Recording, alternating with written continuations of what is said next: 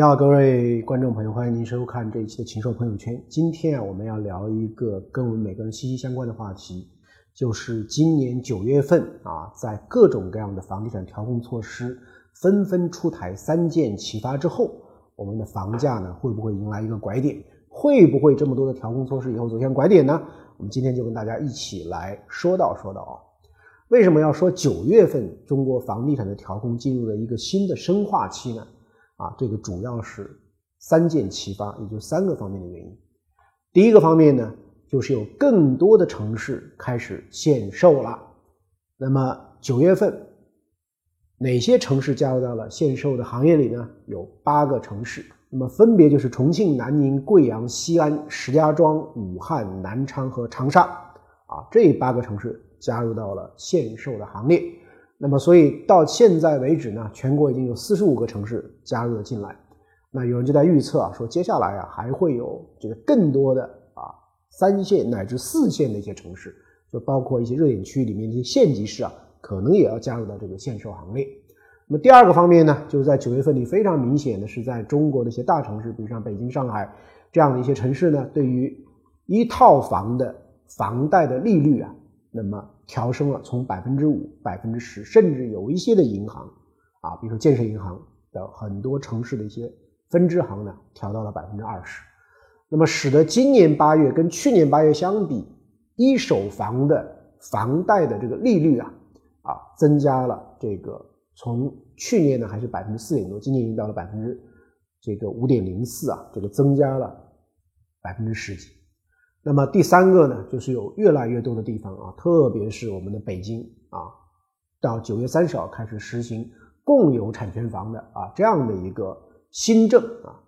那么从限售到房贷利率的提高，再到共有产权房的加大力度的推出啊，因为北京未来五年会有二十五万套，相当于每一年有五万套，这个比重呢是相当高的。这么多的加在一起呢，会不会使得整个的房价啊出现一个？这个拐点呢？那我们是重点来讨论。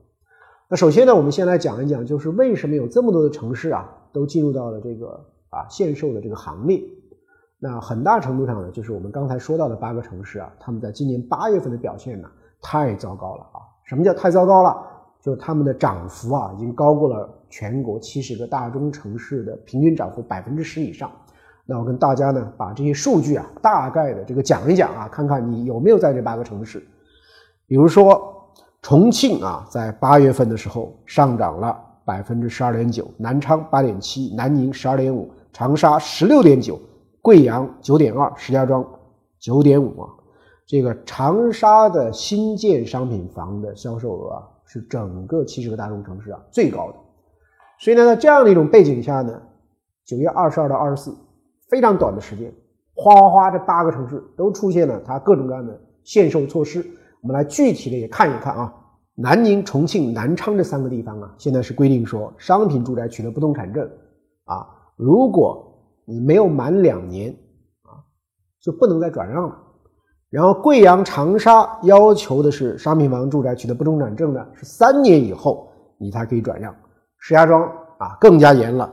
说新购的住房，不管你是一手房还是二手房，怎么着呢？五年之内不许你上市交易。接下来，除了这八个城市以及到目前为止整个四十五个城市以外，还会不会有新的地方加入到调控大军呢？那呢，很多的专家学者啊分析啊，有两类城市也可能加入到这个大军里面。是呢，第一类就是像北海、岳阳、常德、洛阳、沈阳、秦皇岛这一类的地方啊，这一类地方呢，虽然是三线城市，但是呢，它的涨幅啊，八月份也是百分之十以上啊，这个涨的也是很猛。第二类的话呢，菏泽、湖州、温州、徐州、赣州、衢州、沧州、漳州、嘉兴，甚至说山东的临沂、泰安、广东的揭阳、河南的洛阳、安徽的六安、铜陵、安庆、亳州、江苏扬州这样的一些三四线城市啊，都面临啊很大的调控的这个压力了啊？为什么呢？因为你这个太显眼了，涨得太太快了，对吧？那么我们讲到的啊，这个重庆、南宁、贵阳、西安、石家庄、武汉、长沙啊，这个南昌，可能有些朋友要问了啊，说这个你怎么不谈一谈北上广深呢？北上广深现在呢基本上已经采取严厉的行政命令的这个方法，我认为已经没有办法更严了。为什么？比如说像在这样的一些城市啊，啊，基本的要求就是今年你的这个房价你不能高于去年的，比如说九月份、十月份了。所以的话呢，现在的很多的房地产商，你的这个楼盘啊，你就是报上去啊，网签的价格报上去呢，基本上如果说是这个价格啊比较高，基本上就会被砍一刀啊。去年比如说你卖一个平方米是六万五，那么你今年你现在报了八万，那不行。你回到六万五，回到六万四千九百九十九，你重新来申报。如果你不干，那么就不给预售证，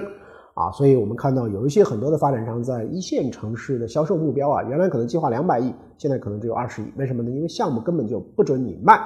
那么我最近呢，就到这个上海也做了一些调研啊，去看了一些这个楼盘，啊我发现了几种情况，就大部分的楼盘呢，特别是高价位的这种所谓的豪宅盘，那么现在呢，基本上就是在冷冻期啊，基本上是这个。批不到任何的额度可以去售卖。第二个呢，有一些这个房子呢有可能售卖了，比如说我的报的价格啊，我就是不超过去年的九月份、十月份，那么允许你卖。但是呢，这个时间什么时候卖不知道啊，这个价格是统一的，那什么时候可以放行呢？不知道。有人说可能要等到这个十月份啊，甚至也等到十一月份。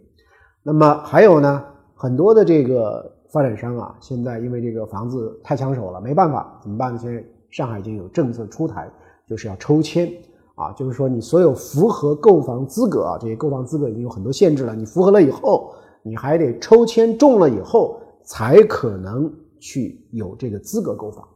啊。所以我去了一个这个售楼部啊，看是非常有意思啊。这售楼部现在这个，如果你不打电话不预约，你售楼部都进不去，因为什么？因为这个你现在来也没有用啊，这个样板房基本上也不能看。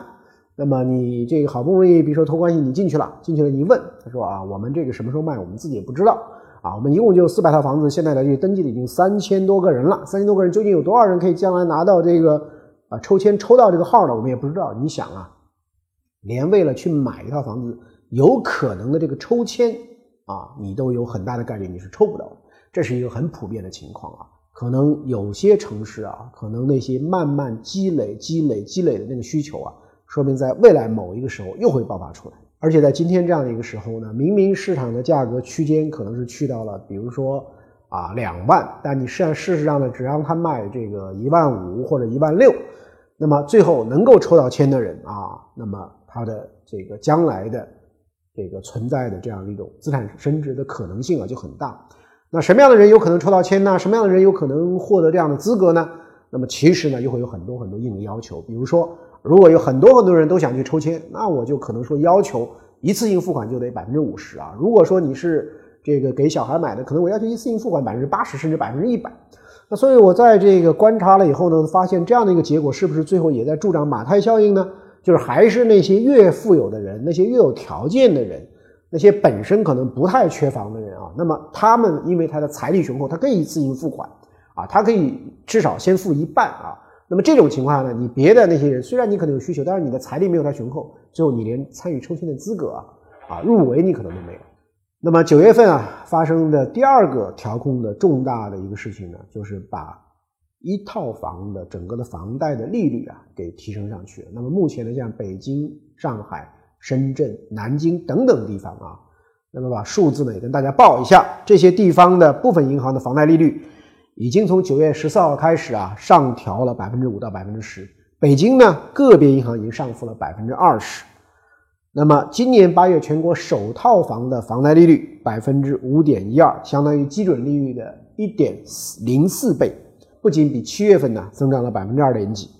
如果跟去年八月份相比啊，大家记一下是五点一二，上升了多少呢？上升了十五点三五啊。这个有一个互联网金融机构叫融三六零，他做的一个统计啊，在五百三十三家银行分支行中，现在已经有四百八十多家啊，百分之九十以上的银行都不再提供任何的优惠利率了啊。我觉得在银行的贷款利率方面的这个措施啊，是比较有杀伤力的一个措施啊。我做了一个这个大致的啊，做了一个这个计算，如果是按照一百万的这个贷款呢。这个按照二十五年期的啊等额的本息这样的一种还款方式，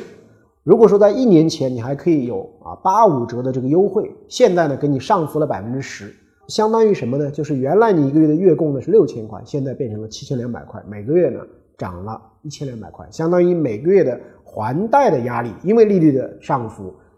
相当于是以前的增加了百分之二十。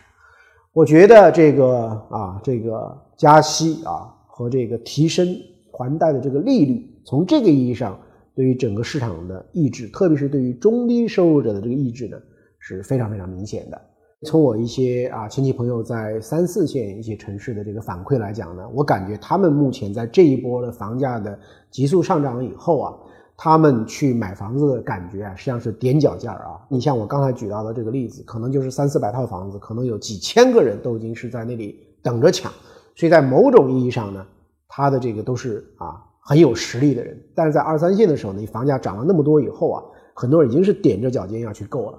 那么踮着脚尖，原来他竞争力是可以抓到的，现在你说一个月我要多还的这个房贷就要比以前增加百分之二十，那么你踮着脚尖也够不着了啊。所以我觉得这个杀伤力会很大很大。我觉得真正更有杀伤力的啊，可能是我们接下来讲到的第三个，也就是共有产权房、租售同权等等这样的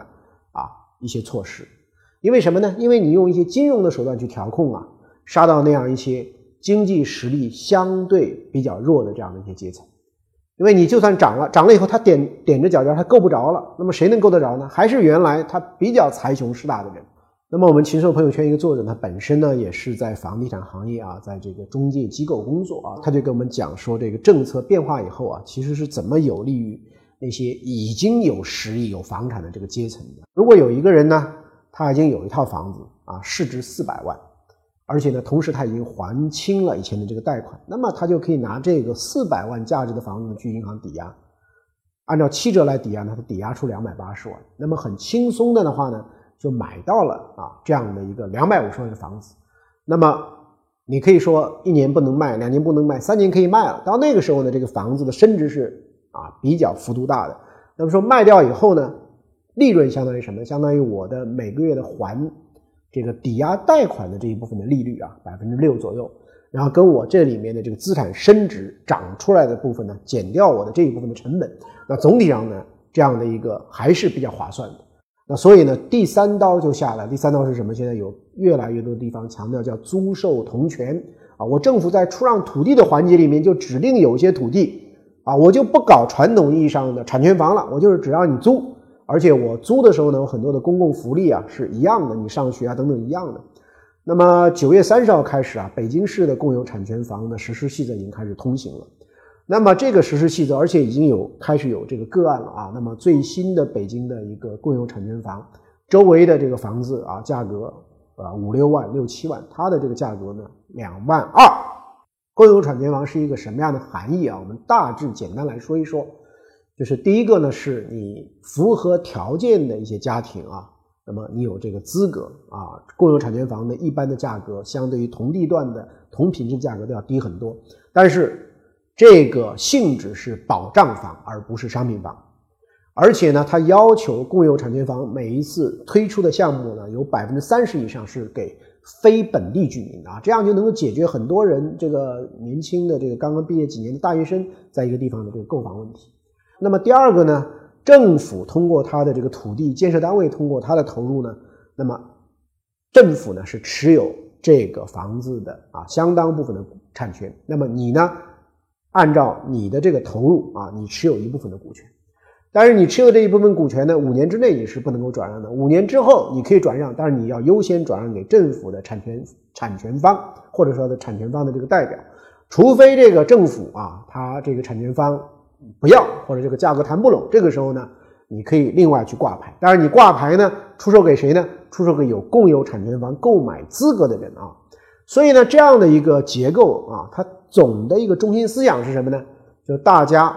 更多的不要再指望啊，我靠买一个这个房子，一定要百分之百是自己的产权，一定要把这个产权将来希望它价值最大化，然后呢，这个炒买炒卖。而更多呢，你就是住，你就是有一部分的产权啊。而且，整个的制度的设计里面，使得你将来要跟政府之间做交易。那么，事实上对这个市场整体的啊均衡价格，它其实是有一定的这个抑制的。啊，我个人认为呢，如果说这个保障房的这个体系啊，包括类似租售同权，也包括这个共有产权房，如果在全国很多城市刺激推开，而且它的量会比较大的话，啊，比如像北京一年就五万套这样的量比较大的情况下呢，那我觉得就使得啊，你通过一般性的限售，你通过一般性的这个金融的调控而起不到的作用呢？有可能会起到作用，因为就很多人觉得说我没必要再去买商品房了。如果我就是在这里这个居住几年，或者说我在这里这个共有产权房的社会公共福利待遇的标准跟普通商品房是一模一样的，我有没有必要啊再去追随啊过去的这个资产攀升的这样一套逻辑呢？我可能就没有必要了，因为我花那么少的钱，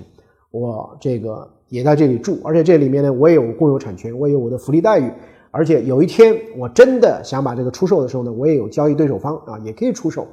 所以的话呢，我觉得这样的一个措施啊，可能从长远来看是真正能够贯彻房子不是用来炒的，是用来住的，是能够真正贯彻啊起来的。所以综上所述呢，我觉得比起行政性的限售，比起行政性的限购呢，那么金融工具的杀伤力会更大。那么比起金融工具的杀伤力呢，那么更广的去推行这种主要是居住属性的。这样的一种共有产权房等等等等的，我觉得它对于整个的市场体系啊，整个的价格中枢的这种杀伤力会更大。因此呢，我个人的一个理解呢，我觉得中国房地产整体的一个态势啊，从一个阶段性来讲，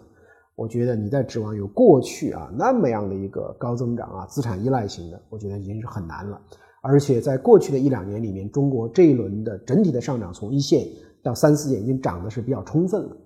那么未来的话呢，什么样的这个地方还会有一些的这个啊比较大的这样的一种机会和空间呢？我觉得首先肯定还是这个一线城市，比如像我刚才讲到的上海。另外呢，我觉得有一些这个项目啊，比如说是处于离市中心的这个距离越近的这个地方，它未来反弹的可能会更大。第三个呢，就是未来是通过地铁或者说高铁或者等等比较便捷的交通，跟这个大的都市圈的核心连接的越紧密的地方呢。那它未来的这个机会呢也会越大，所以呢，总体上来讲，我觉得啊，从总量意义上不再可能像以前那样的高歌猛进了，但是在很多的结构，而且目前用过度的行政政策扭曲了价格信号的这样的一个地方呢，我认为在未来的两到三年以后，还是会有一波这样的一种反弹。各位网友，大家好啊，今天我跟大家聊一段什么呢？聊一段贾跃亭跟孙宏斌的事儿啊，因为。啊，这个有不少的朋友经常问到我对于孙宏斌接手贾跃亭这个时候的一些看法。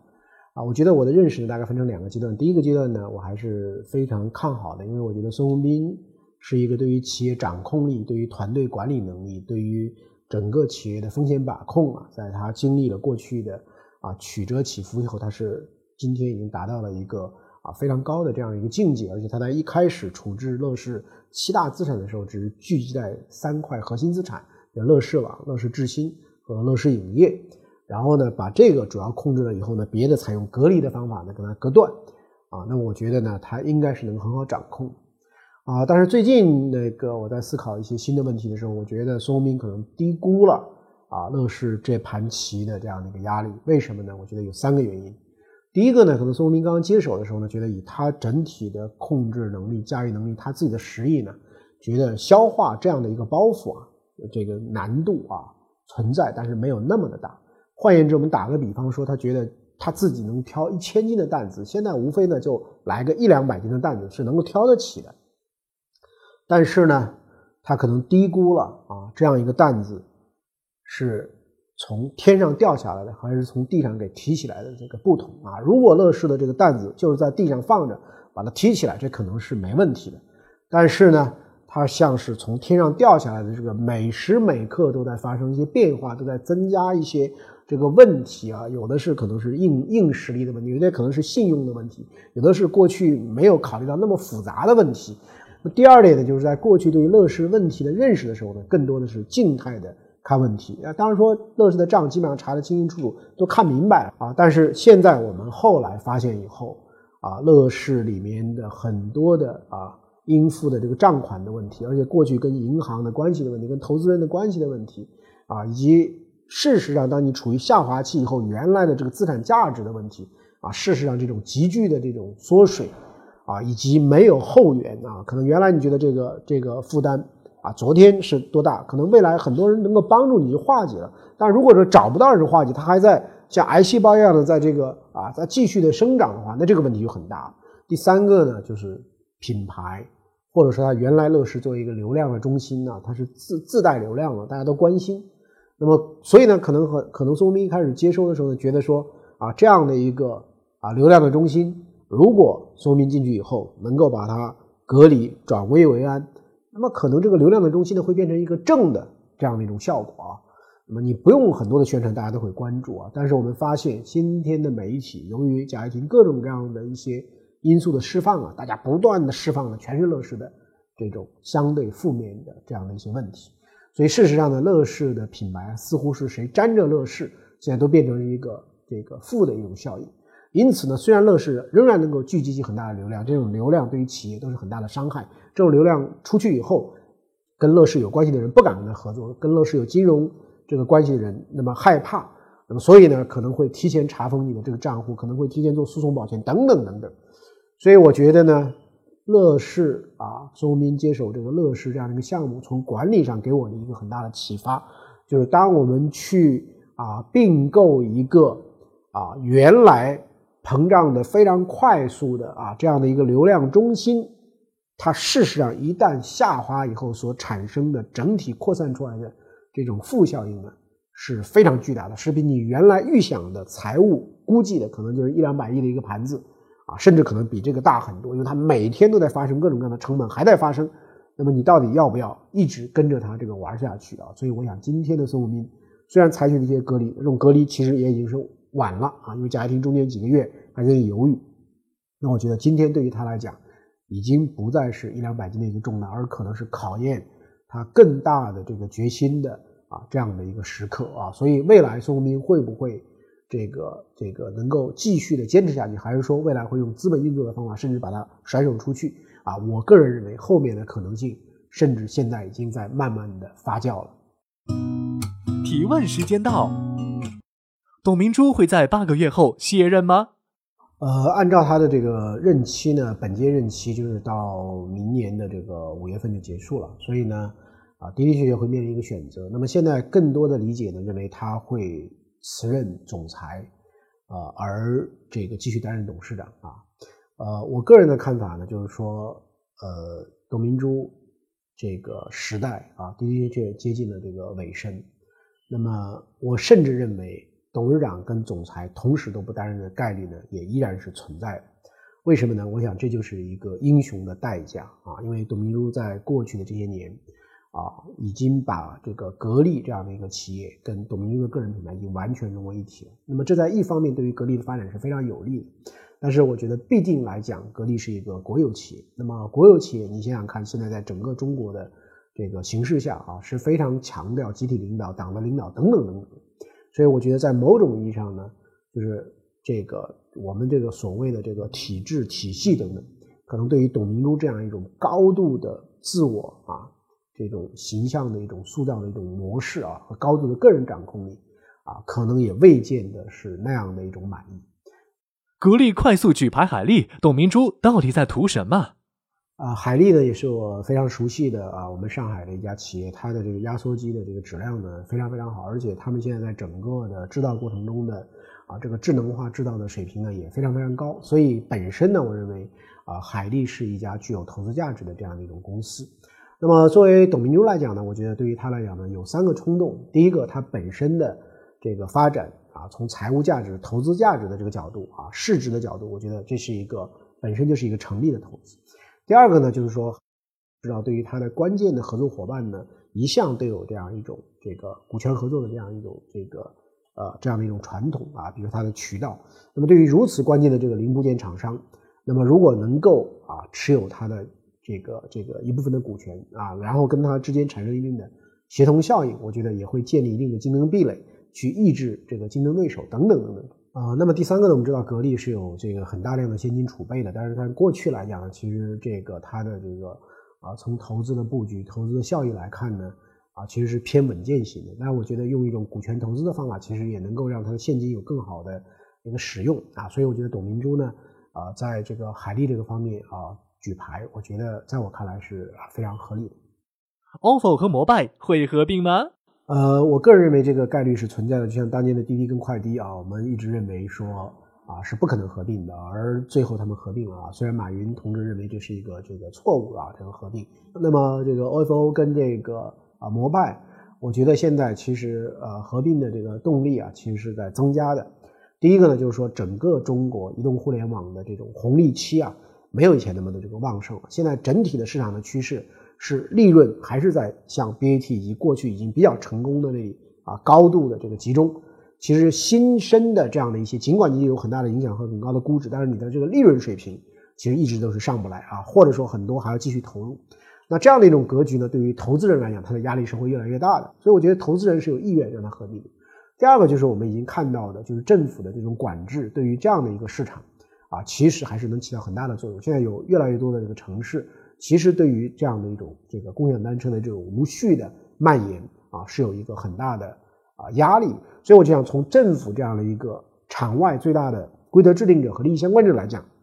他也很希望这个行业整合。整合完以后，我就对你一家来谈，跟你谈很多的要求，谈很多的约束，谈很多的这个管控，那就会比较的方便。所以我感觉呢，就是这种合并的可能性呢，过去我认为也不可能，现在我认为合并的可能性是在加大之中。